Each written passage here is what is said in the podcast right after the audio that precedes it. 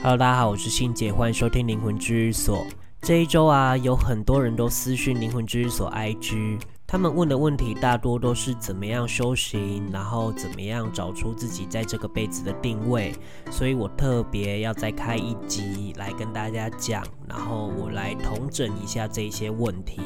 这些所谓的修行的定义都是我所感知、我所感受，因为外面有很多修行的方法，可是我自己会统整出几个比较大的原则，只要往这个大的原则去走的话，就比较没有问题。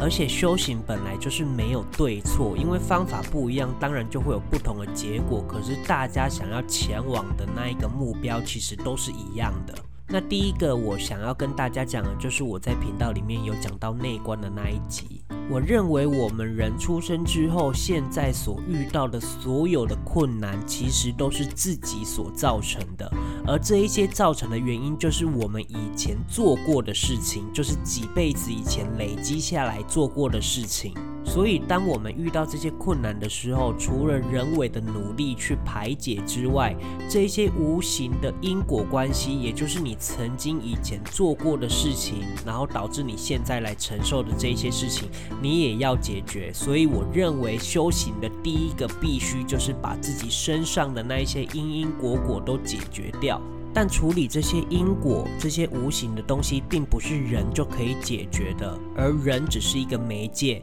最重要的还是要找有相关指令的那一些无形世界的高维度灵魂，他们才有办法解决。那在处理这些因果的细节里面，你就能知道，你可能需要花一点钱，可是那个钱是不会超过几万块的。通常我认为一个因果所需要的费用，应该都只有两千块到五千块不等。而这些钱，我都希望你可以自己拿去买，然后自己拿去化掉，自己拿去烧。所以我们在做的过程当中，我们的工作就只是帮你找出这个原因，然后解决这个原因，最后你还是得自己去买，自己去烧。除非你真的很不方便，你再叫阿姑代劳就可以了。你可以叫他帮你买，帮你烧。虽然这个方法是真的没有办法的时候才需要做的，但是我认为如果你可以的话，就自己去买，自己去烧，因为这本来就是你自己必须要处理的事情。而且这个方式我就会认为可以减少很多利益的纠葛，因为我们本来就没有经手钱，我们反而还要花那些车钱、那些时间来去帮你做这件事情。但我要说的是，不是每一个地方都是这样子的，因为在外面它还是会有收费的。所以我认为只要收费合理的话，我都觉得 OK。因为有一些人是以这个为业的，他必须要用这个为生存，所以他必须要收费。这个我也觉得很合理。那能不能处理得好这个部分，我也没办法跟你很确定。毕竟每一个地方的方法都不一样，而且每一个地方的层级也不太一样。这也就是因为我为什么要开频道的原因。我只是希望我讲这些东西可以让你们增加判断力，在无形的世界里面增加一点警觉性。第二个呢，很多人都问我说，他们来到这个辈子的定位是什么？以我自己的观点，我会认为每一个人出生之后，身上的灵魂最大的目标都是希望不要再有下辈子，也就是不要轮回。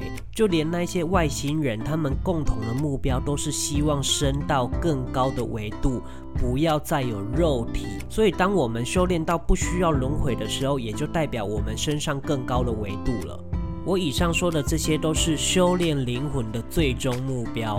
可是因为我们是人啊，所以我们必须要存活，我们必须要工作，我们必须要尽到自己所有做人的责任，在闲暇之余去了解这些事情。因为自己的灵魂需要修炼往那个目标前进，还是需要人的协助啊。所以其实有很多人都很迷惘，因为他们很常把这两个问题混为一谈。有的人都还没有尽到人的责任，就抛家弃子去当和尚去修行。从灵魂的角度去思考，感觉是没有什么对错。但是从有形的角度去思考的话，我就会认为它是本末倒置了。所以我之前才在频道说，天道跟人道必须要平衡，就是这个意思。你天道就是灵魂的部分，你必须要去把这些因因果果解决。可是你人为的部分，你也必须要去努力，必须要去尽力，然后去执行这些你该负的责任。你应该要去调整跟平衡这一些问题之后，你才会达到修炼的目标。然后，其实很多人都把这辈子遇到的所有的阻碍跟困难说成是修炼自己。但我要说的是，这句话也没有错，但是它只是人为的修炼，并不是无形的修炼。我们会透过这一些困难跟阻碍，去了解我们以前做过的事情，来磨练这辈子所有的心智还有经验。所以我认为这个部分是修人为居多。第三个，我认为修炼的过程当中，基本上不太会有太多的感受，除非就是那些做梦，因为我们在修炼的过程当中，我们会把因因果果都慢慢的解决掉，而我们做梦的时候，这些因果的记忆就会慢慢的浮现。这也就是为什么我说大家在修炼都是为了某一个能力而去修炼的，这就是求神通的过程。可是我希望你们可以理解，在修炼的过程当中，应该是要去了解这些无形的知识与利弊的判断，这才是最重要的。这比起你看得到那些无形的厉害很多。而且，当你拥有这些能力的时候，其实还蛮可怕的，因为就有很多的陷阱，有很多的阻碍，有很多的诱惑，还有很多的危险。大家应该都有看过基努里维演的《驱魔神探康斯坦丁》，他在里面就是一个通灵者，所以你知道他就是很容易被无形世界针对。当然，我认为就算你没有修炼，你也是有可能会被针对啦。因为这些无形世界的鬼魂，或者是这些鬼神，他们本来就跟我们存在同一个空间，只是是不同维度而已。所以我才在之前有说过，看不到不代表不存在嘛。所以以上三点就是我认为修炼的过程当中必须要做的三件事。当然，我还是要说了，每一个地方还有每一个人对于修行的定义都不太一样，但是只要保持这些原则，你就不会走歪。我知道，其实有很多人都有被骗过，但是我希望你们在听完我的频道之后，能知道，其实世界上还是有这样子的人的存在的。不要因为被骗就忧心忡忡，也要拿出你的判断，好好的去学习怎么样辨别利弊。当我们把所有的利害关系都搞清楚之后，然后没有什么利益的纠葛，